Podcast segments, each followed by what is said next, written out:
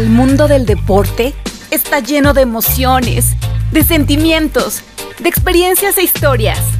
Quédate para conocerlas. Esto es El sudor de tus sueños.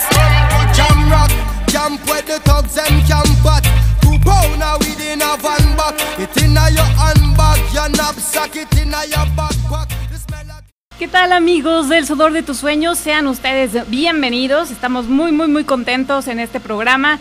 9 de junio del 2020.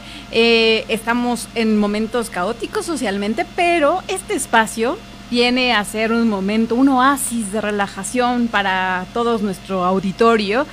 Y sean ustedes bienvenidos aquí a Chololan Radio. Si nos, gracias si nos está sintonizando por el 107.1 de FM y si no, pues bueno, vía Facebook Live, ya estamos eh, a todo color en www, digo, perdón, en FM Chololan por Facebook y también por www.fmcholoyan.org.mx. A esas son los, esos son los medios donde tú puedes escuchar este programa que trae de todo, pero eso sí, puro béisbol, lo cual me tiene muy, muy contento. Mis compañeros me han consentido el día de hoy, mi querido Tony Sarmeño en los controles, que ahorita los va a saludar, y nuestro profesor Otón Ordaz nos están consintiendo, dedicando este programa para y exclusivamente al rey de los deportes. Así que, bueno, a lo mejor traemos noticias de otros temas, pero pues bueno, el principal aquí es el rey. Y por lo cual también tenemos una gran invitada, una invitada de honor. Por eso estoy un poquito nerviosa, no sé por qué, pero eh, muy contenta de tenerla en estos micrófonos de Chorolan Radio y en el sudor de tus sueños. Mi querido Tony, ¿cómo estás? Hola, hola. Ah, ahí está, se me escucha muy bien. Muy, muy bien, igual emocionado. Pues hoy cabe destacar, bueno, primero que nada me, presento como cada semana. Yo soy Tony Cermeño y estamos en una emisión más del Sudor de tus Sueños. Eh, pues bueno, cabe resaltar que hoy el programa es especial porque en unos días es el cumpleaños de nuestra compañera Mariana, por eso la estamos consintiendo el día de hoy. En un ratito te, o al final te ponemos unas mañanitas, aunque sean un poquito adelantadas, pero... No, hombre, yo feliz. te ponemos algo aquí. Y pues sí, tenemos un bonito programa el día de hoy, eh, sí, muy, muy, muy beisbolero. Yo traigo noticias sobre otros deportes, claro que sí, como siempre. Este, pero eh, la cápsula del día de hoy, que como cada semana también me encargo de ella, es muy, muy, muy bonita de un suceso histórico en el béisbol nacional, que obviamente pues creo que ninguno de nosotros dos estaba vivo, pues fue por ahí del año 57. Eh, un suceso muy, muy, muy bonito, una historia eh, conmovedora, me atrevo a decir, pero no me quiero adelantar, mejor nos esperamos a que llegue el momento para que se reproduzca esta cápsula, pero por el momento aquí vamos a estarlos acompañando el día de hoy como cada semana. Así es, y bueno, eso es en la parte de noticias. Mi querido Otón, desde las gradas de la historia, su cápsula de hoy se titula. Se titula. Babe Ruth. Bien, gracias. Ah, pensé que no lo encontrabas. Aparte, pero no, lo puso, yo tampoco le puso lo el sultán. El sultán de. del bateo. El bateo, perdón. Babe Es que. ¿Sabes qué? Baby Ruth en la mente de muchos está como el gran bambino que nos dejó ese, ese, esa etiqueta, esa película de los noventas que a muchos, muchos beisboleros nos encanta, que es la de La Pandilla o de Sandlot, que también se conoce en inglés.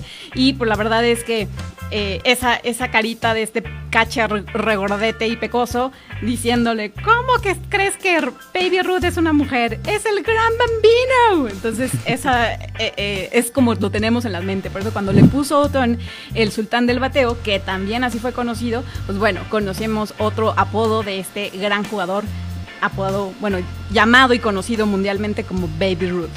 Entonces, esa, es, esa, es, la sección de las gradas, desde las gradas de la historia y la invitada del día de hoy es nada más y nada, nada menos, más y nada menos que que conocida en las redes sociales como Tío Perico. Y eso es lo que a mí me, me encantó cuando yo me enteré que detrás de Tío Perico estaba Chelsea Guzmán, una mujer eh, muy joven que vino a Puebla, tiene viviendo muy poco tiempo en Puebla, y que nos va a platicar cómo ha sido este recorrido y cómo ha sido todo este trayecto para llegar a ser la community manager o la que está atrás de las redes sociales de un equipo de béisbol profesional como es el, el de Pericos de Puebla. Entonces, la verdad es que yo estoy ansiosa por conocer su historia, por eso estoy un poco nerviosa. Aparte, amo las redes sociales, soy diseñadora gráfica, eso me gusta. Y pues conocer cómo es que ella llegó a esta, a, esta posición y estar codeándose con profesionales de mercadotecnia deportiva. La verdad es que eso a mí me parece fascinante y sobre todo siendo una mujer tan joven. Entonces, esa, ella es la invitada del día de hoy y pues bueno, ya nos dijo Tony que vamos a tener la cápsula y vamos a tener reggae, que ya saben que es la música que viste a este programa, la música por excelencia del sudor de tus sueños. Por eso el logotipo de este programa tiene sus colores. A mí me decía Otón. me decía Otón, ay, se nota que en el logotipo están los pericos de Puebla. y la verdad es que no, o sea, tal vez estaba muy en mi, en mi subconsciente, pero la intención de hacer este, este diseño, pues fue también evocando al reggae, que ustedes ven las boinas de, de, los rastafaris, pues tienen su verde, amarillo, naranja, negro, entonces más que nada fue por esa, la razón de esos colores en nuestro logotipo del sudor de tus sueños. Nada que ver, aunque puede ser que en el fondo sí sea, haya sido por por darle crédito también a los pericos en Puebla. no lo sé, pero la verdad, a propósito, no fue. Pues bueno, ya después de esta larga introducción, eh, también yo traigo algunas noticias, algunas muy tristes, bueno, para mí muy tristes, eh, muy controversiales. Eh, pero bueno, vamos a empezar, vaya por el principio. bueno, ahorita estamos con este tema de la discriminación este, racial, pues en Estados Unidos todavía hay protestas. Pero en el mundo deportivo también se vio un poquito de esta polémica porque pues muchos jugadores de fútbol americano, bueno, me voy a especificar en este deporte por el momento, eh, empezaron a pronunciarse a favor, este, de, bueno, apoyando a la gente. Y un jugador de la NFL, el ya legendario Drew Brees, eh, que es coreback de los Santos de Nueva Orleans, eh, él dijo que, bueno, porque los jugadores de la NFL dijeron que cuando empezara la temporada, este, ellos pues se iban a arrodillar para, para mostrar el apoyo, para protestar desde como su trinchera, por así decirlo. Y, bueno, este jugador Drew Brees dijo que, pues, que él no estaba de acuerdo con que se le faltara el respeto a la bandera de los Estados Unidos y a su país. Entonces, pues saltó la polémica, muchos lo empezaron a criticar. Este, y bueno, uno de los jugadores de otro deporte, ya entramos a otro, eh, LeBron James, este jugador de los este, Lakers de la NBA, pues dijo que pues que, qué onda, que por qué decía eso, si este si él también en algún momento pues se pronunció a, a, favor de esto, que él en, en algún momento em, ah, es que no encuentro la imagen, aquí está eh, él en algún momento se, se hincó para protestar eh, y apoyar a sus compañeros, porque bueno, todo esto empezó por Colin Kaepernick, ¿no? Este jugador de ex jugador de San Francisco, que pues que a la fecha no, no tiene equipo, pues le, le trajo muchas consecuencias el haber aplicado esta, esta medida. Pero pues bueno, entonces ya Drew Brees salió, ya pidió disculpas, dijo que pues que sí la, la regó, también su esposa saltó a decir que, sí, que su esposo también la regó. Entonces, pues bueno, eso ya pasó. Eh, también como otra noticia, pues se hizo oficial el cambio de sede de los Monarcas Morelia de la Liga MX. Para mí esto es una noticia muy, muy, muy triste porque pues es algo que no debía de pasar. Eh, para mí ver a Mazatlán jugar en la Liga MX va a ser como un monumento a la corrupción que existe en el fútbol mexicano. Es algo que, hasta mi Puebla tiene riesgo de poder pasar, de que pueda pasar, no lo dudo. Pues aquí en México pues, los equipos se pueden deshacer muy fácilmente. Y pues bueno, tanto así que eh, se robaron también la cuenta de Twitter de Monarcas Morelia y muchos que qué onda, que por qué, que por qué no abres la tuya.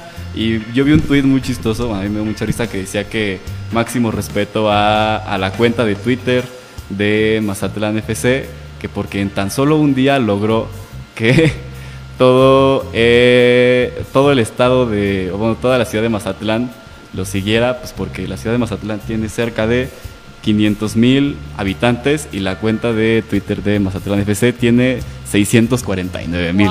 Entonces, qué, qué, rápido, qué, qué, qué, buen este community manager tiene Mazatlán FC. Y pues bueno, entonces se aprovechó la pandemia para poder hacer esta transacción. A mí insisto, me da, me da mucha tristeza esto. Espero y sean cosas que no se repitan en el fútbol mexicano, que dudo que se repitan. Bueno, dudo que no se repitan, entonces es algo muy probable a pasar. Y ya como última noticia, eh, como una alternativa a la Liga MX está surgiendo la Liga de Balompié Nacional, la Liga de Balompié Mexicano. Eh, esta liga eh, se tiende a que empiece a partir del 18 de septiembre, si es que la pandemia lo permite. Eh, y bueno, este llega en un buen momento, me atrevo a decir, ya que pues está esta controversia de la liga de desarrollo, que el descenso, el no descenso. Entonces llega en un buen momento porque pues muchos jugadores eh, se van a pasar para allá. Igual ya hay equipos confirmados. De los confirmados que hay son dos de Veracruz, eh, uno de Oaxaca, uno de Ensenada y también, bueno, uno de Jalisco, de Naucalpan y de Nesa. También acaba de entrar de Acapulco y se da el posible regreso de los poderosos lobos de la BUAP. Y entonces, bueno, aquí en la, en la transmisión de Facebook está apareciendo una imagen en la que dice que es una liga independiente, no viene a competir con la Liga MX, solo es una alternativa para aquellos jugadores que no tienen oportunidad de debutar. Este, tienen un tope salarial de 140 mil pesos mensuales por jugador, eh, una repartición igualitaria de ingresos y patrocinios, va a haber patrocinios globales, el que se va a encargar de los uniformes es una marca mexicana que es Keuka, eh, entonces todos los equipos van a aportar uniformes de esa marca. Hay un límite de publicidad en el uniforme y bueno, este, también bueno, lo normal habrá tres cambios y estará por el momento conformada por, tres, por 20 equipos. Se espera que, se espera que pueda haber todavía un poquito más de equipos y se espera un crecimiento para poder abrir una categoría femenil, así como que haya ascenso y descenso, depende de los ingresos que tenga. Para mí es una gran oportunidad, creo que hasta el momento la liga lo está empezando a hacer bien, espero que así se mantenga. Pues porque ya está muy traqueteada la Liga MX y pues... Sí, eh, ha, estado bastante golpeada estos últimos años. Sí, entonces pues ya, que, que pare eso y pues también para que estos directivos eh, vean cómo es que se puede hacer una liga, porque cabe destacar que esta liga, el presidente es Carlos Salcido, un exjugador, y es de jugadores, para jugadores, por jugadores. Entonces, está bien eso y que no solo los de pantalón largo sean los que sean los directivos. Y pues bueno, ah, y si quieres meter una franquicia son 5 millones de pesos. Ok. y ya, bueno, por lo menos es lo que ¿Cuántas franquicias quieres tener? ¿Perdón? ¿Cuántas franquicias? ¿Cuántas franquicias? Uy. Muchas. Muy bien. Oye, qué interesante y qué bueno que se abran estos, espacios. Sí, sí, sí, la verdad este, espero que esta liga lo termine haciendo bien, así como se viene mostrando en este momento, entonces esperemos que así se mantenga. Ok, bueno, pues nada más y rápidamente para concluir con el tema de las noticias. Eh, yo les traía, de hecho le mandé a, mi querido Tony esta imagen, que si la podemos compartir, que es sobre las recomendaciones que lanza la Confederación Mundial de Béisbol y Softball en donde aunque aquí en México, bueno, no aquí en Puebla, todavía no está abiertamente el saltar a los diamantes nuevamente, eh, sí hay unas recomendaciones para volver a jugar. Se las dejo aquí compartidas porque ya vamos en, tiempo, pero nada más así como muy rápido, entre este reglamento y recomendaciones para regresar a una nueva normalidad y seguir disfrutando del deporte, evitando eh, en, la, medida de lo posible los contagios. En esta, en esta pandemia. Uno es evitar compartir equipamientos. Cada jugador tiene que traer su propio bat, guante, casco, eh, guantes de bateo, sus bolsas de brea, todo eso cada quien. Los bateadores deberían recuperar su propio bat cuando sea posible. Tú bateas con ese, cuando lo sueltas, tú vas por él al finalizar o, arrimarlo de tal manera que no esté todo el mundo tocando los pads. No masticar tabaco o semilla o escupir en ningún momento, que va su yo creo que eso va a costar mucho trabajo porque es un tic que luego ya ni los jugadores lo, lo, tienen conscientemente, ¿no? Sí, eso es muy difícil. Sí, eh, los umpires deberán usar máscara y guantes. Si es posible, evitar el intercambio de alineación en el plato. Es decir, los papelitos de, los jugadores que, que van a participar o jugadoras. Evitar el uso de copias de papel para la distribución de la alineación inicial y el intercambio de alineación en el plato de home que eso se hace al iniciar el, juego. Evitar el contacto físico como darse la mano, chocar los cinco, golpear los puños o abrazarse. Eh, la preparación de la pelota eh, debe ser realizada por, por personal designado con guantes protectores de goma. Eh, y bueno, las bases deben limpiarse cada media entrada y no se permitirán recogedores de pelotas. Bueno, en algunos lugares en Estados Unidos pues se acostumbra mucho que haya chicos o chicas que estén recogiendo las pelotas de foul, por ejemplo. Bueno, en este caso se recomienda evitarlo. Y hay unas cuantas más que los invito a que ya sea que entren a, esta página de, de la WBSC y pues puedan ahí también revisar qué qué partidos pues se están programando para que próximamente se reanuden, qué torneos en estos en esta etapa. En Puebla todavía no, de hecho hay hay ligas como la Liga del Tigre, que es una liga amateur aquí en Puebla, en donde están con reuniones con delegados para todavía tomar decisiones respecto a qué va a suceder, cuándo van a reanudar eh, sus torneos, pero todavía están en reuniones y ver qué medidas se van a tomar todavía no hay nada escrito y hasta donde yo conozco todavía no hay ligas que formalmente estén retomando sus torneos. Pues bueno, hasta aquí las noticias y si te parece bien, mi querido Tony, vámonos a una pausita musical. Sí, cómo no. Y regresamos con la entrevista con Chelsea Guzmán, la tío Perico y Community Manager de los Pericos de Puebla. No se vayan, regresamos.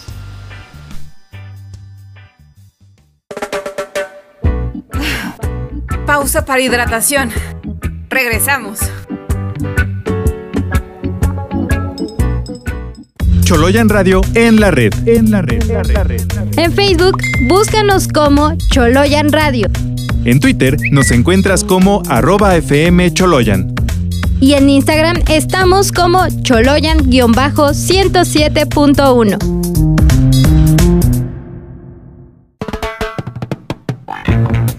Continuamos con el encuentro.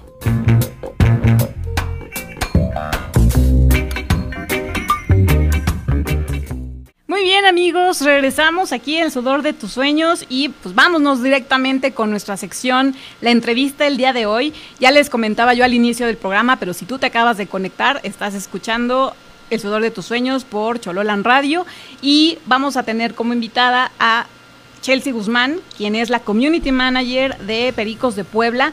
La verdad es que para mí es muy, muy importante esta entrevista. Es, estoy muy emocionada de tenerte aquí con nosotros, mi querida Chelsea Guzmán. Y pues bueno, ella una mujer, 26 años, tabasqueña, y llegó en el 2018 a Puebla y espero que hayas llegado para quedarte. ¿Cómo estás, mi querida Chelsea? Hola, hola. Creo que tienes tu, tu micrófono, apagado. Hola, hola. Ahí estás. Bien. ¿Cómo estás, Chelsea? Bienvenida y gracias por estar aquí en el sudor de tus sueños. No, primero que nada, Mariana, muchas gracias por, por invitarme y aquí estamos, ya sabes. ¿Cómo están ustedes? Muy bien, muchas gracias y pues mm, pues decía yo que vienes de Tabasco, llegaste en el 2018 y que esperemos que hayas llegado para quedarte aquí en Puebla un buen rato. Y pues la primera pregunta ya para entrar en materia pues me gustaría saber o nos gustaría saber cómo fue tu trayectoria, cómo fue que estabas en Tabasco y de repente eh, llegas a, Puebla y formas parte de una organización deportiva importante a nivel estatal y a nivel nacional como son los Pericos de Puebla. Bueno, fíjate, yo estuve primero aquí con, digo aquí porque estoy ahorita en Tabasco debido a lo de la, pandemia. Este, yo estuve en Tabasco, estuve con el equipo de los Olmecas, el equipo profesional de béisbol aquí, igual perteneciente a Liga Mexicana. Y aquí estuve cinco años. Estuve cinco años en la organización y la verdad es que yo llego a Puebla debido a que en el 2018, a, cuando es el cambio del sexenio, porque es un equipo de gobierno, Obviamente los nuevos gobernadores designan a, ya sabes, secretarios y por lo tanto, al ser una dependencia de gobierno, al nuevo presidente de, lo que iba a ser el club de béisbol, ¿no? Entonces ya platico yo que, que este nuevo presidente, que es el licenciado Juan Carlos Mansur, y ya me dijo de que, pues sabes que hija, no tengo planes para ti. Y yo le dije, ok, mm, no hay ningún problema, uno lo entiende. Y sobre todo el ser de gobierno, pues todavía tienes más como que pensado que va a llegar el día que cambie el gobierno y por lo tanto, pues también te puedan quitar, ¿no? Entonces, justo para ese tiempo que de hecho yo llegué en el 2019 a, a Puebla, no el del 18. Justo en ese tiempo ya estaba el rumor de que no iba a jugar Pericos, que no iba a jugar Rieleros, que no iba a jugar tampoco Laguna. Entonces eran tres equipos con posibilidad de no jugar y después se suma Bravos de León. Y justo en esto, me acuerdo perfecto, estaba en diciembre y anuncia la compra el grupo Mota Engine de que se hacía cargo de los Pericos y que iba a tener Puebla Béisbol para el 2019, ¿no? Entonces igual un tema un poco de reestructuración. Yo, pues obviamente de los años anteriores en Tabasco, he conocido a mucha gente, me ha dejado la oportunidad del béisbol de conocer gente increíble y que la verdad ha seguido un poco mi trabajo. Y justo en eso me dicen dos personas de, de, ahí de Pericos, oye Chelsea, ¿qué va a pasar contigo ahora con el cambio de gobernador y todo esto? le dije, no, ¿sabes qué? Justamente hace una semana, pues ya, soy desempleada. Y ya me dijeron así de, oye, pues no sé si quieras mandar tu, tu currículum, porque pues acá vamos a tratar de armar un nuevo equipo y pues tú tienes experiencia y, y, sabes, ¿no? del béisbol. Y yo de, ah, perfecto, actualicé el currículum y todo lo envié y de repente como a las dos, tres semanas, pues ya, o sea, dices, no, pues no me han hablado, pues yo creo que no se va, no va a pasar nada. Y justo como después de ese día que lo pensé, como a los tres, cuatro días, me entra una llamada y me dice, oye, si soy fulano de tal, acá de Pericos de Puebla, oye, fíjate que estábamos viendo tu, tu currículum y todo, y nos gustaría que si pudieras venir a Puebla a tener una entrevista, y yo de sí, por supuesto, yo, yo voy y todo. Y ya, me acuerdo que fui, tuve la entrevista, estuvimos platicando y me dijeron que, que sí les interesaba, que les gustaba mi perfil y todo, que si cuando crea yo poder pues moverme, ¿no? Y ya fue así de, no, pues este, me acuerdo que era principios de febrero y le dije, ¿sabes qué? Dame las, una semana que es para que inicie yo justamente en la siguiente quincena de febrero. Y agarré, o sea, me regresé nada más a recoger todas mis cositas y dije, bueno, pues ya, a Puebla. Así fue que llegué yo a Puebla hace, ya hace un año, yo llegué el 18 de febrero del 2019 a Puebla. O sea, tenías unos cuantos meses cuando yo te conocí, porque justamente hoy, 9 de junio, hace un año estaba la serie del fanático en, en sí. ahí en el estadio y me tocó ser parte de, de, de, esos fans que lanzaron la primera bola, lo cual me lo, voy a atesorar por el resto de mis días. Hasta yo estaba emocionado. Ay, sí es cierto. Sí, estábamos trabajando Tony y yo juntos en ese entonces. Entonces sí, sí estábamos muy emocionados por, por, por esa oportunidad. Y, y, pues bueno, pero finalmente, tú, tu cuestión en cuestión profesional, ¿cuál es tu preparación? Porque muchas veces creemos que el community manager es aquel que escribe bonito, que escribe chistoso y que pues tiene ángel con la gente y hasta ahí. Pero sabemos, o, al menos entiendo, que hay pues una preparación mucho más formal que únicamente subir memes chistosos y, escribir padre. Sí, pues fíjate, sí, sí tiene su chiste, obviamente sí tienes que tener como que eso con la gente, tener un ángel con la gente, porque pues obviamente estás a cargo y eres como digamos la cara de la y la conexión que hay entre la afición y ahora sí que el club o la empresa, digamos, ¿no? Entonces, sí, sí es, al menos en mi caso, yo estudié mercadotecnia y tengo una maestría en administración deportiva.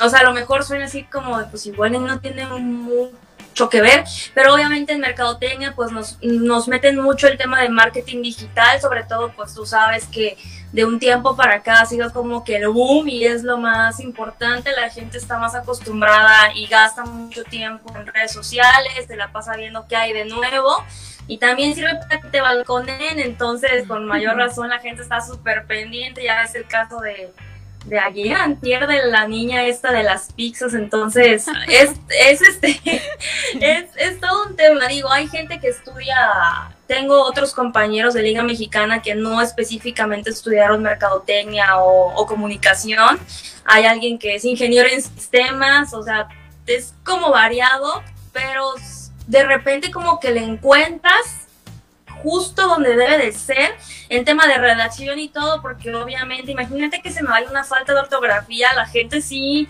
sí se da cuenta, o sea, sí me ha pasado que de repente me como un, un este, un acento o se me cuatrapea por ahí, me entra como la dislexia y hay algo por ahí extraño y lo subo y obviamente va a haber alguien así como así no se escribe, sí, estoy totalmente de acuerdo que así no se escribe y rápido tienes que ir a hacer la edición, o sea, a quitarlo en Twitter, sobre todo que no te deje editar, pero, o sea, bajas el y subes otra vez y te quedas de, no, ya, ya. Pero es, es parte de y sí hay que tener mucho cuidado. Sí, me imagino. Y aparte, eh, digo, en general, el público el, es muy exigente con el tema de redes sociales. ¿Y qué onda con el público poblano, con, con, con las afición, la afición poblana, puesto que venían de, una directiva, porque también te tocó este cambio de directiva, en donde había pues mucho, pues mucho rencor después de muchas decisiones que tomó la, la, la, eh, presidencia anterior, de la dirigencia anterior de, de, Pericos de Puebla, los cambios que hubo de jugadores después de haber ganado un campeonato. Y entonces, y digo, ya dentro de esa, de esa fanaticada, pues ahí me incluyo. Si, había cierto eh, recelo y pues tú veniste en un, llegaste en un momento en el que era importante retomar esa conexión y volver a enamorar a la afición siendo parte de una nueva directiva. ¿Cuál fue el mayor reto que tú te, tú te encontraste durante el 2019, que pues fue la temporada que tú llevaste por completo? Bueno, fíjate que justo cuando yo me venía, yo ya iba yo para Puebla, este, ay, tengo amigos este, que son de allá, de, o sea, que son poblanos, y me dijeron, la neta, Chelsea, o sea, es que la gente de acá es un poco difícil. Y yo así de, oh, por Dios. Y dije, ¿qué, ¿qué tanto es un poco difícil? Y ya me dijeron, es un público difícil, es exigente, y la verdad es que creemos que es conocedora de béisbol. O sea, no es nada más que, o sea, obviamente sí les gusta llegar y, divertirse en el estadio, pero es gente que sabe el juego. O sea, sí conoce las reglas y sí te, y sí te exige resultados deportivos, obviamente. Entonces, cuando yo llego el año pasado, el reto que yo me encuentro es ese precisamente que tú estás contando.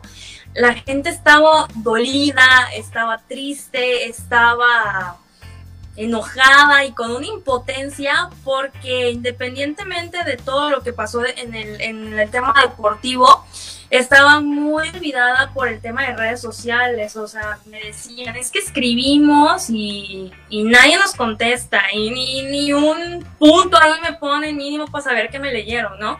Este, y también me tocó mucho el tema de que un día, nunca se me va a olvidar, me dice un, una, una aficionada en Twitter, Hola, ¿será que me puedes desbloquear? Prometo portarme bien en Facebook. La verdad es que yo recién empezaba a agarrar las redes y dije, y lo leí y como que dije, ah, y no me quedé así como de, no, no, no me perdono todavía que no, la primera de las cosas que yo haya hecho había sido revisar aficionados bloqueados y yo, y me meto al Facebook y lo busco y era como de los últimos que dejaron bloqueados, no sé quién sabe qué ha de haber dicho y no le gustó a la, anterior persona y lo desbloqueé y le dije, listo. Y de repente otro aficionado me escribe en Twitter y me dice, oye, yo también estoy bloqueado, ¿será que me puedas desbloquear? Y yo empecé a revisar y dije, todo mundo desbloqueado, así, en todos lados, no me importa si me van a tirar, no, no, no, lo importante es que nosotros podamos conocer qué es lo que está pensando la gente, qué es lo que quiere, qué, qué ve, porque al final para nosotros, o sea, tanto lo que yo leo y como muchos directivos, tú lo has visto, son muy activos en Twitter sobre todo. O sea, necesitamos una retroalimentación, porque obviamente va a haber cosas que digan, ¿saben qué? No me parece esto. Y siempre, ya sea Ramón Ramírez, que es el vocero, inclusive Pepe Miguel, que es el, presidente ejecutivo, está pendiente. O sea, estamos pendientes muchas personas de lo que la afición dice, la afición comenta. Y ese fue el reto más grande que yo me encontré el año pasado al ser una afición que estaba muy dolida, que estaba muy triste, que estaba sobre todo enojada, o sea, estaba muy enojada y de repente cuando empiezan los primeros tweets y empieza la interacción, o sea, la gente así como de que bueno, están leyendo. Y digo, o sea, ah, te pasa porque es tu equipo, o sea, es el equipo que tú amas y todo, y de repente si nos vamos a un nivel un poquito más alto como lo es por ejemplo grandes ligas o algo yo yo quisiera decir bueno, quiero lanzar un tweet a los medias rojas porque soy fan de Boston y que me contesten o sea y te sientes así toda de ay me contestaron el, el tweet aunque sea un hola o sea pero te emociona que te contesten. Entonces era eso era volver a conectar con, con la afición que hubiera ese este puente de comunicación con, con la afición y, la, y lo que es Pericos como tal en todas las redes sociales. Sí, la verdad no es porque estés invitada ni porque te tenga aquí enfrente de la cámara, pero sí fue unas cosas que fue de las cosas que a mí me llamó la atención, que había interacción total. Yo con, yo tuiteaba algo o ponía algo en Instagram, que es donde más me muevo, y, y de verdad te llegaba un visto, un like o un corazoncito y eso a la, a, la afición pues te hace, claro, te hace sentir escuchado, ¿a poco no, mi querido Tony? Sí, sí, sí, bueno, yo saludo aquí Tony Cermeño, este, y sí, realmente sí, porque yo, por ejemplo, en el caso de mis papás y mis tíos, pienso en ellos, a veces sí es como, ah, pues es que le tuitea tal y no me peló, entonces... te sientes mal porque quieres meter alguna sugerencia. Bueno, mis papás tienden a tuitearle mucho al Puebla, eh, pues porque somos aficionados. Eh, y pues ahí se sienten como que gacho de que no te pelan. Están diciendo, oye, los baños huelen horrible, por favor haz algo. Y que ni siquiera te pongan, ah, ok, pusimos, aunque sea pastillitas efervescentes. Pero pues, no, o sea, eso, eso, no sucede y a mí me ha tocado, pues porque sí he puesto ahí una que otra historia con pericos y también me han retachado ahí. Entonces está bonito, eso es un detalle bonito. Sí, sí, sí, es que lo mínimo que esperas tú como afición y qué bueno que, eh, insisto, y no, no es porque sea yo aficionada, de verdad, lo veo con otras redes, que de hecho, y debo aceptar que, que lo he tomado como ejemplo, porque donde yo trabajo también llevo de alguna manera las redes sociales y, y me doy cuenta que el hecho de estar al pendiente de lo que comentan, de responderles con un GIF, de decirles que estuvo padre su comentario o, agradecer o reírte de lo que dicen, porque también luego son muy, muy graciosos los aficionados o el público, eso justamente hace que generes una comunidad, que es lo que busca eh, una community manager, ¿no? Finalmente estar ahí administrando esta comunidad y que se sienta a gusto y que sean parte de, esa experiencia deportiva que lo que quiere ofrecer más allá del estadio y de un partido de, de béisbol, ¿no? Sí es, es, es bien, este, bien complicado, sobre todo en el sentido de que hay veces que te rebasa, o sea, te rebasa un poco la cantidad de mensajes, de tweets, de inbox, de comentarios que puede llegar a tener una publicación y de repente, o sea, como que lo empiezas a leer y contestas y contestas, obviamente se te puede escapar uno pero ahí es cuando uno se tiene que dar a la tarea de decir, bueno, ya contesté como que ahorita la mayoría, o al menos yo lo trato de dividir así.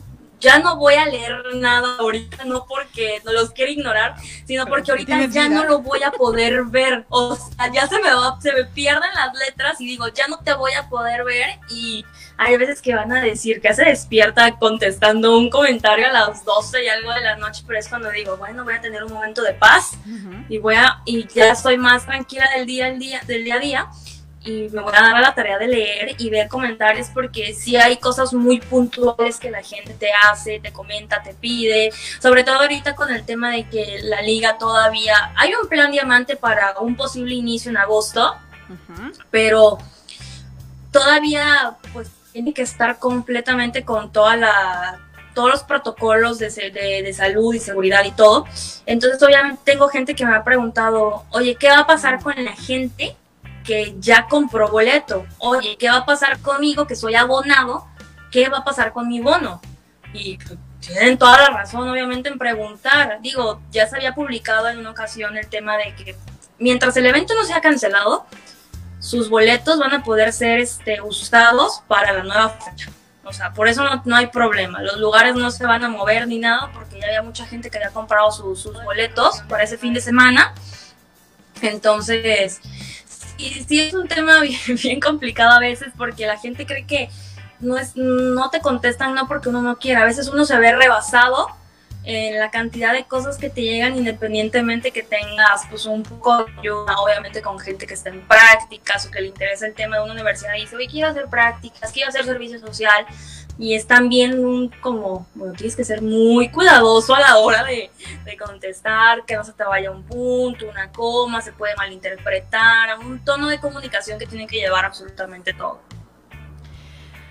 Oye, Chelsea, todo lo que has vivido durante este año y bueno, desde tu carrera como community manager en la Liga Mexicana de Béisbol, ¿tú crees que has sudado lo suficiente y te habías imaginado estar detrás de esas cuentas, de ese Twitter, de ese Instagram, de ese Facebook, eh, de, un equipo profesional? ¿Y ha sido suficiente para ti hasta el día de hoy? ¿O qué viene para, para Chelsea Guzmán? ¿O qué crees que... Fíjate, has, ha sido, ha sido un camino que a lo mejor suena poquito. Yo comentaba a inicios de año ahí en mi Twitter que esta es mi séptima temporada en béisbol. Ha sido bastante, bastante largo porque yo empecé a trabajar mientras estaba estudiando y la gente que trabaja y estudia y que a lo mejor nos está escuchando te lo, te lo puede comentar. No sé si tú también te tocó trabajar, estudiar. Y a veces el tema de tiempo, sobre todo en algo que es béisbol, que toca juego a las 7, 8 de la noche y vienen cabanas 11, 11 y media y se alargó y que el día siguiente tienes escuela en la mañana. O sea, es complicado. Ha sido largo el camino, obviamente, porque todavía, por desgracia, sigue como el tabú de mujeres, deportes, como que todavía a la gente le cuesta un poquito decir, o sea, por ser mujer no significa que no sepas.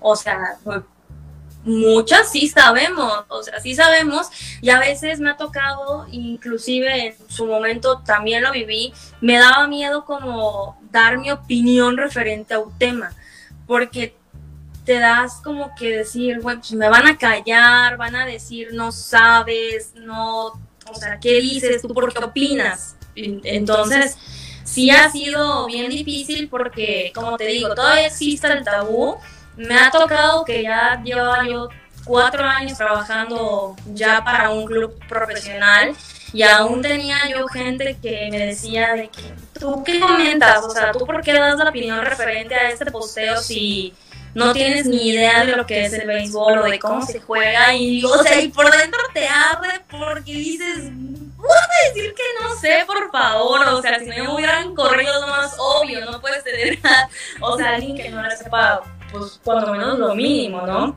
Entonces, ha sido un camino largo, me encantan las redes sociales, me encanta esa comunicación y ese engagement que se crea con la gente.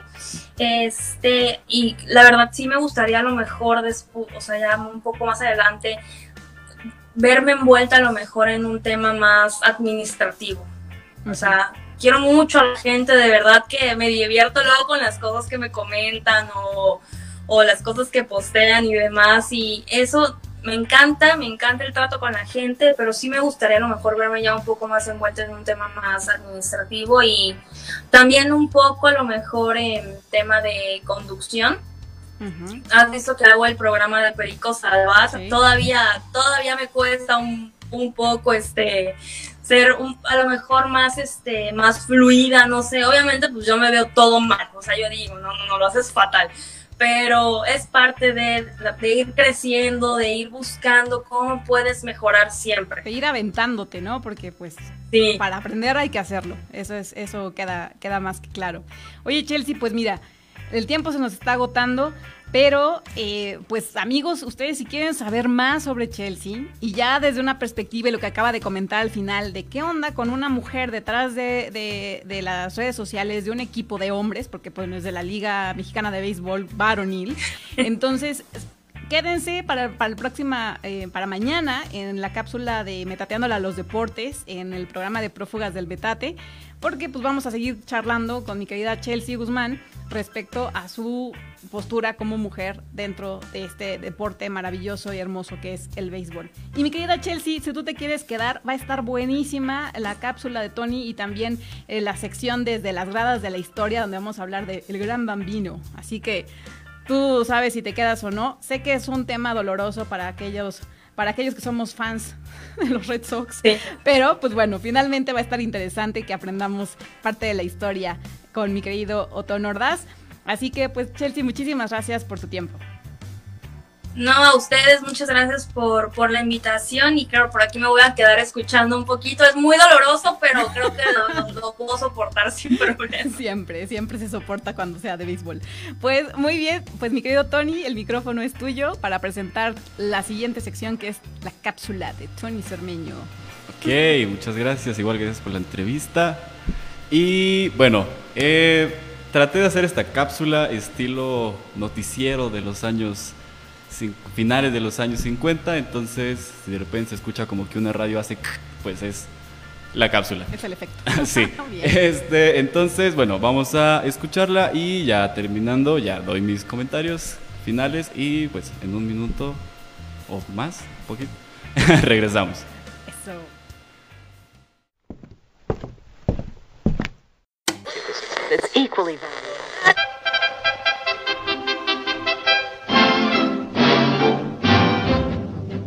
La Serie Mundial de Pequeñas Ligas de 1957 fue la primera en la historia en incluir equipos fuera de Estados Unidos y Canadá.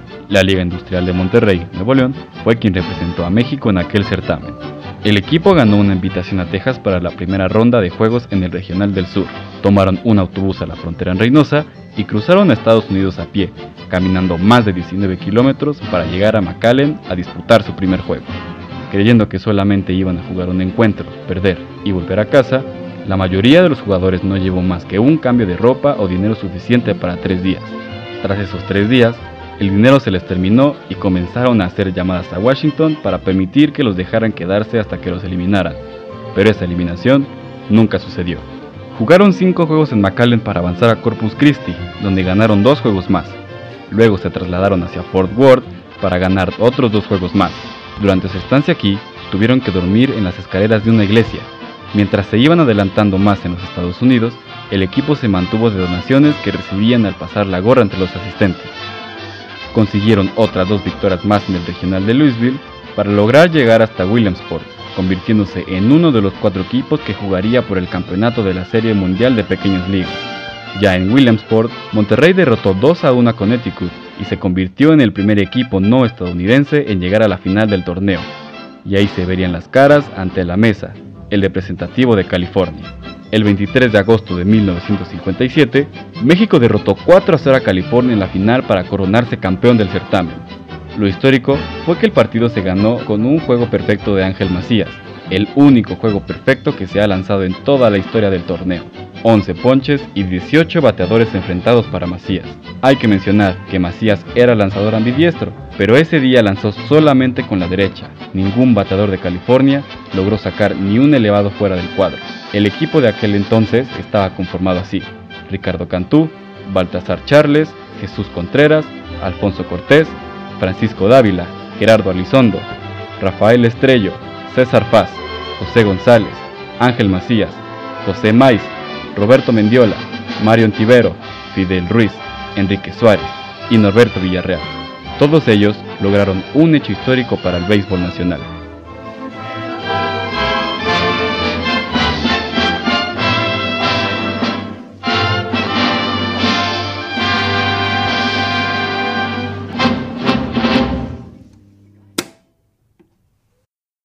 Bravo. Uy, te lo juro que tengo chinita la piel.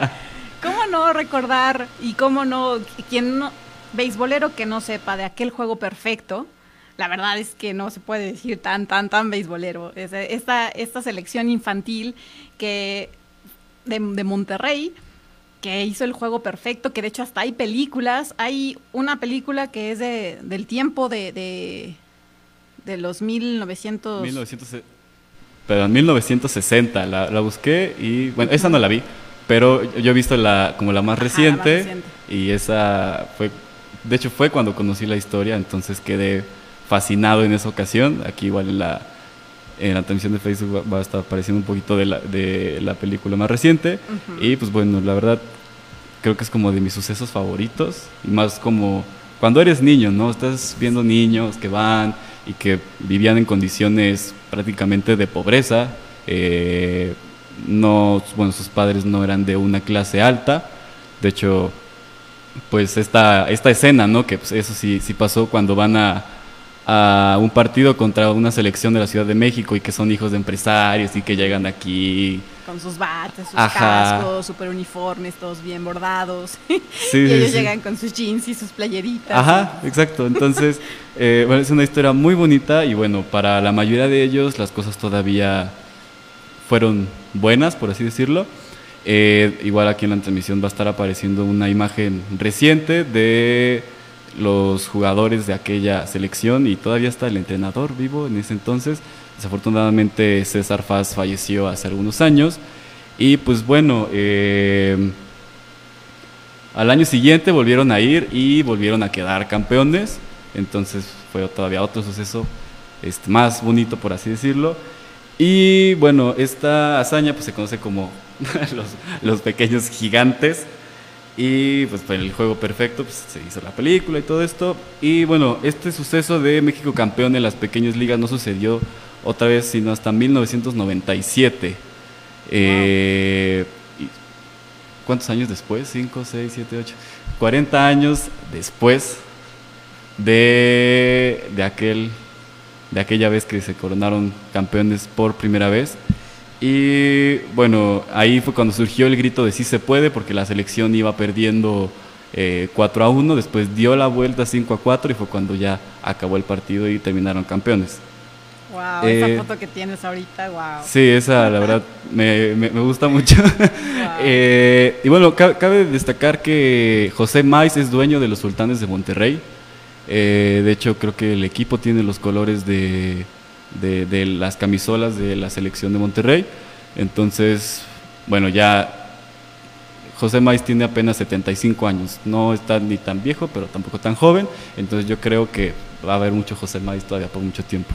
Eh, el que ahorita no lo está pasando tan bien, desafortunadamente, es Ángel Macías, ya que tiene Alzheimer, y cuando empecé a investigar un poquito, José Maiz estaba como que pidiendo ayuda, porque eh, pues sí la estaba pasando muy mal, pues también necesita un tratamiento y que pues ya no, no se acuerda de muchísimas cosas.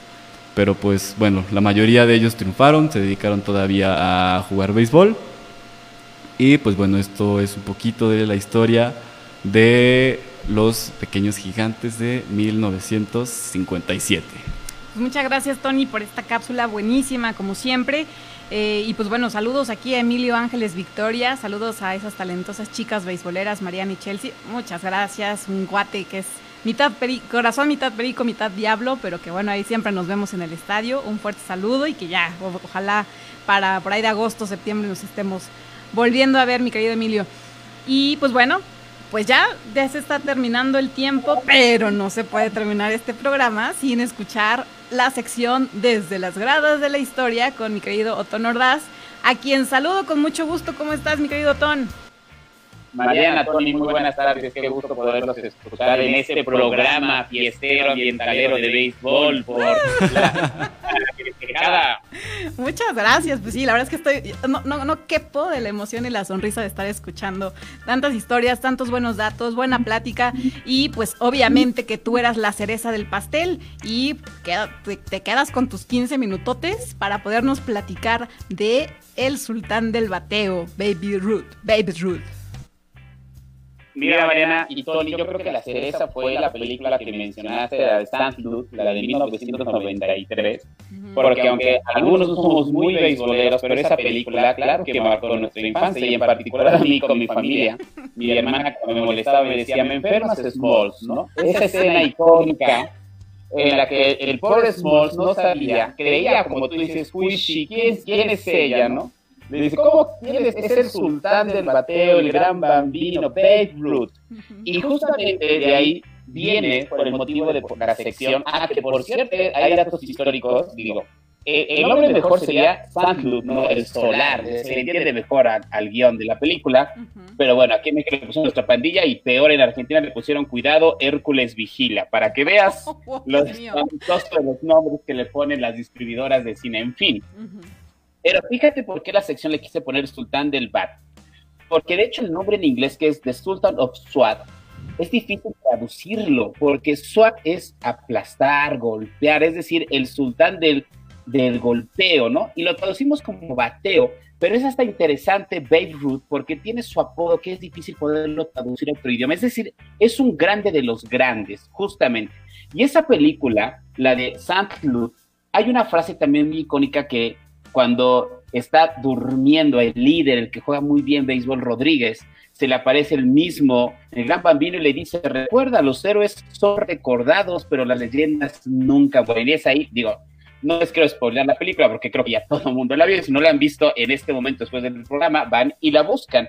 Pero algo muy interesante con Babe Ruth es que cuando analizamos la historia del deporte, hay pocas simbiosis que tenemos entre jugador y equipo.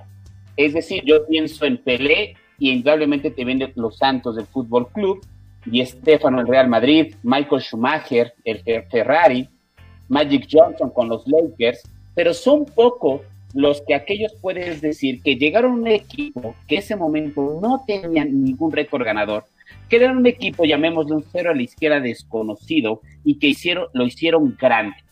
Entre ellos pensamos en esta década quién va a ser Tom Brady con los Pats, evidentemente Michael Jordan con los Chicago Bulls, pero si vamos y rascamos en la historia, uno de los pioneros que va a ser grande un equipo va a ser Babe Ruth con los Yankees de Nueva York.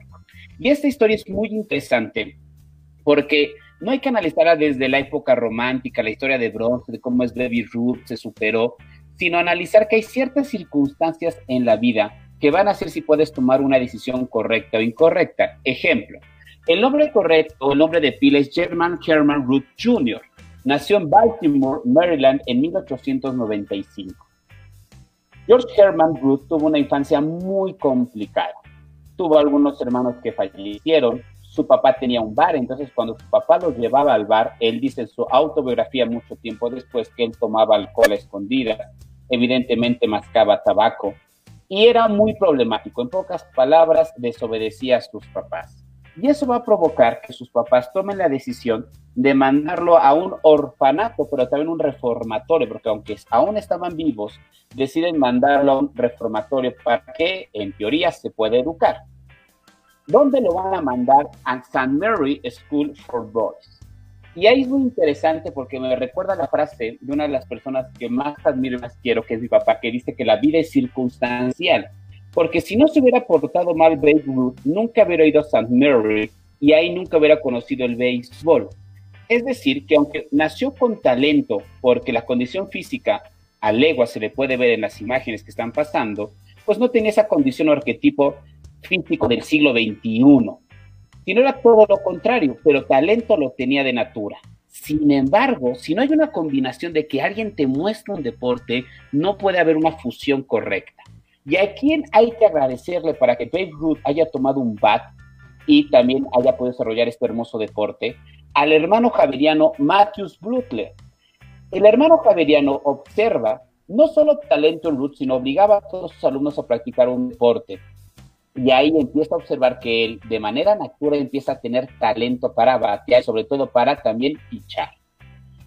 A los 19 años, ya que puede salir del orfanato St. Mary Jack Doom, el dueño de los Orioles de Baltimore, lo va a contratar apenas 19 años.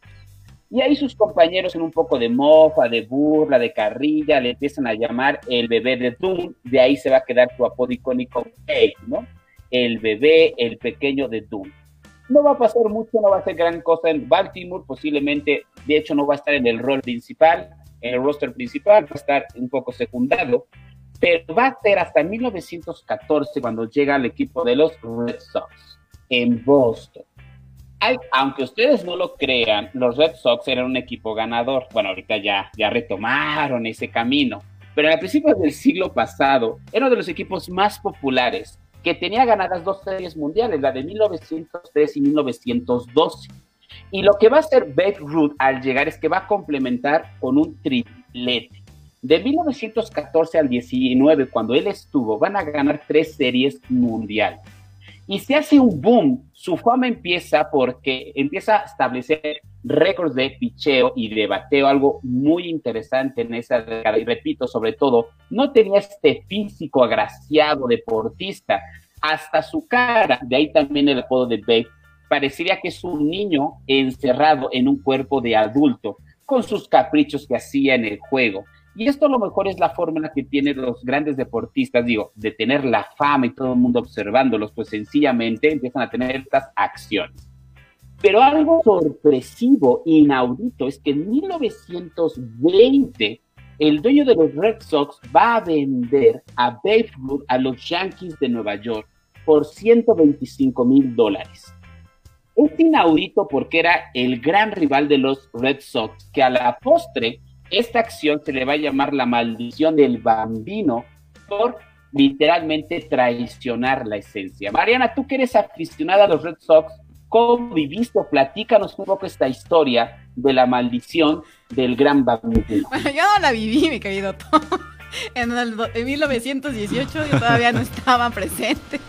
No, pero bueno, Mariana, justamente... Pero la viví no, la viviste porque la maldición se acabó hasta el 2004. Sí, sí, sí. Pero bueno, todavía no era yo tan fan del béisbol, pero sí, obviamente como buena aficionada y como buena beisbolera y sobre todo que también le voy a los Red Sox y que obviamente el rival por excelencia son los Yankees, pues obviamente tienes que conocer a fuerza la maldición del bambino.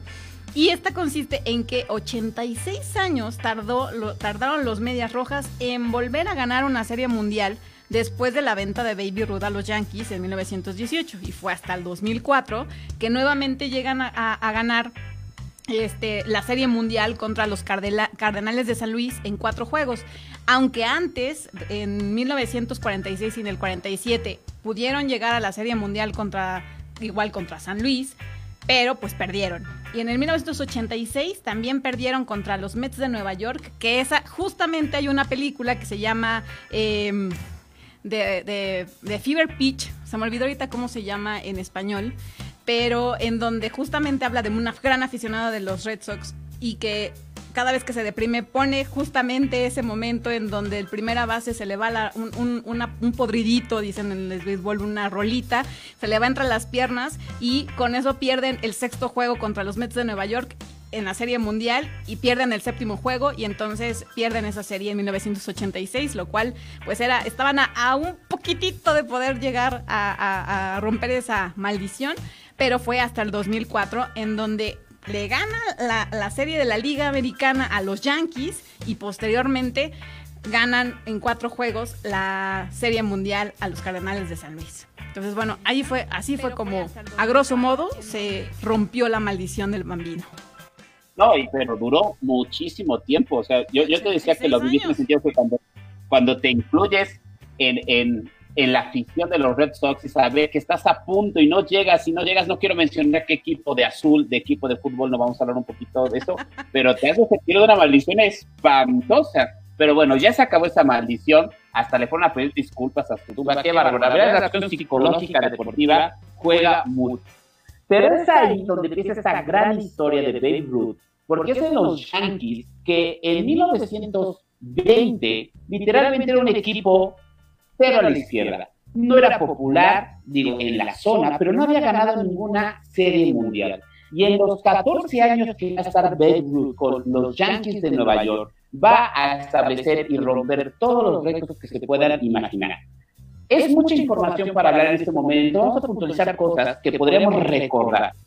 En 1920 va a llegar a establecer un récord de 54 home runs, algo que tardó muchísimas décadas en poderse romper, pero sobre todo que había superado el récord de home runs de un año antes con 29 que él mismo había impuesto. Pero era tal la popularidad de Babe Ruth que literalmente los Yankees de Nueva York van a romper el récord de asistencia en un año con que fueron un millón de aficionados neoyorquinos a verlos. Y su estadio, que en ese momento era el Polo Grounds, que literalmente ya no tenía cabida para tanto griterío a Babe Ruth y a los famosos Yankees de Nueva York, que van a tener que mandar a construir el famoso Yankee Stadium Va a tardar tres años en construirse ese recinto y que después a la poste se le va a llamar la casa que Ruth construyó. Pero ¿dónde está el mito, esta leyenda que habíamos hablado, que los héroes son recordados, pero las leyendas nunca mueren? Pues en 1927 va a marcar 60 cuadrangulares, que se va a romper hasta 1961, para que nos demos una idea. Pero ¿dónde viene? Yo pondría ahora sí la cereza del pastel y el regalo, en 1932 donde va a pasar a la historia, donde va a ser una leyenda. Imagínese el contexto, el contexto es fabuloso, una serie mundial. Por cierto, su décima y último clásico de otoño. Quinta entrada está 2 a 2 con el pitcher Charlie Booth. ¿En dónde están el Wrigley Field? Porque están compitiendo contra los Chicago Cubs. Y ahí en la catedral del béisbol, a punto de ser ponchado, el gran bambino señala las gradas en el jardín central. Y esto, ¿por qué son leyendas? Porque nunca sabremos realmente por qué señaló. Aquí hay varias teorías o hipótesis. Uno, que retaba al Peter Ruth, otro que realmente decía dónde quería lanzar la pelota. Son cosas que nunca sabremos, pero esto es lo padre de estas, estos héroes, estas leyendas del deporte que nos dejaron hasta el día de hoy. Y a la postre, ¿qué pasa? Segunda acción, marca un cuadrangular y los Yankees ganarían por barrida su tercera serie mundial en cuatro años. Mucho tiempo después le preguntaron a Babe Ruth si realmente quería señalar a dónde iba a lanzar la pelota, pero ahí Babe Ruth ya era literalmente un ícono conocido, aquel que no le gustara el béisbol lo sabía de él, y él va a decir, es una historia muy interesante, es decir, nunca nos dijo si fue verdad o no fue verdad, de hecho hasta fue actor pero lo que nos va a plasmar es, como dice esta frase de la película que nos marcó. Luke, las leyendas nunca mueren. Pero ahí se va a acabar la historia icónica, triunfadora de Babe Ruth, porque después va a pasar a los, a los Bravos de Boston y finalmente ahí será el ocaso de su carrera. Porque es gran recordado no solo por, las, por estar en el Gran Diamante, sino porque fue muy popular, pero también controvertido en su vida personal y social. Era una persona que no se cuidaba deportivamente hablando, que ya hacía ciertas acciones en el diamante, pero todo lo que él hizo marcó hasta el día de hoy sigue recordando. Sus 2.873 hits literalmente es un récord que hasta el día de hoy tendríamos que aplaudir y sobre todo no olvidar. Así es, mi querido Ton. Interesantísima la clase el día de hoy. Pues bueno, conocemos mucho más datos de, este personaje icónico en el béisbol. Digo, el equipo al que tú le vayas a las grandes ligas, pero siempre eh, vas a conocer y vas a escuchar este nombre, Babe Ruth, el gran bambino, el gran bambino, el sultán del bateo. Y pues muchas gracias por, tu cápsula. Y esto se está terminando, mi querido Tony. Sí, así es, ya estamos llegando al final. Igual muchísimas gracias a todos por la cápsula del día de hoy, muy muy bonita, como siempre. A mí a mí la verdad no me no me decepciona, eh. creo que ¿Cómo me hubiera gustado tener profesores así de historia? Bueno, sí tuve, de verdad es que sí, me, gusta mucho la historia y, y, la verdad es que qué afortunados tus alumnos, Otón, de tenerte entre sus profesores que, que les hablen de la historia de cualquier, de cualquier tiempo. Muchas gracias, espero que mis alumnos estén escuchando. Si no, lo voy a grabar y se los voy a pasar. No, no es cierto. Pues. sí, para que también se hagan fanáticos ya próximamente vamos a estar subiendo muchos de los programas a Spotify. Así es. Para que ya también no se tarden en buscarlos aquí por, por las por la por Facebook, por los en vivos, sino que ya directamente los audios los puedas encontrar en esta plataforma. Entonces, pues bueno, ahí está el comercial. Muchísimas gracias, Mariana Tony. Mariana, feliz cumpleaños este de béisbol. De aquí hasta el otro año hablaremos, ya no No, no es cierto, claro que sí estaremos. no, no te salvas, mijo. Tú sabías a lo que te metías cuando aceptaste estar, estar en ah, este equipo. Hemos hablado de más cosas de el rey de los deportes y cosas también de Dave Ruth que no pudimos comentar el día de hoy, pero eso lo dejamos para futuras sesiones. Un abrazo a todos, saludos. Saludos. Saludos. Pues llegamos al final. ¿Tienes algo más que comentar? Nada, no, pues muchísimas gracias a mi querido equipo del Sudor de los Deportes, a, el Sudor, de los Sueños, ya le estoy cambiando el nombre, por pues festejarme de alguna manera. Muchísimas gracias. Ya saben, saben que está, tatuado, traigo el diamante para porque amo, amo este deporte. Y pues sí, mi cumpleaños es el jueves, pero pues como no nos vamos a escuchar, pues gracias por este prefestejo, digo, post, no, pre, pre, prefestejo. y pues nada, me emociono, por eso tartamudeo. Gracias, querido equipo. No, pues igual gracias a ti. Ahí pues, te vamos a andar mandando mensajes unos días, pero pues por el momento aquí, aunque sea de fondo, están las mañanitas en lo que acabamos este programa. Muchas gracias. En lo que despedimos, pues muchísimas gracias a todos los que nos acompañaron el día de hoy. Esto fue El Sudor de tus sueños. Nos estamos escuchando hasta la próxima semana. Y pues. Hasta la próxima y que se cante pronto Play Ball.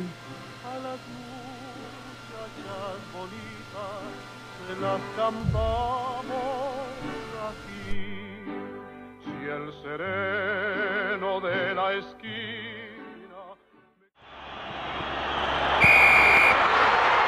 El árbitro ha pitado el fin de este encuentro.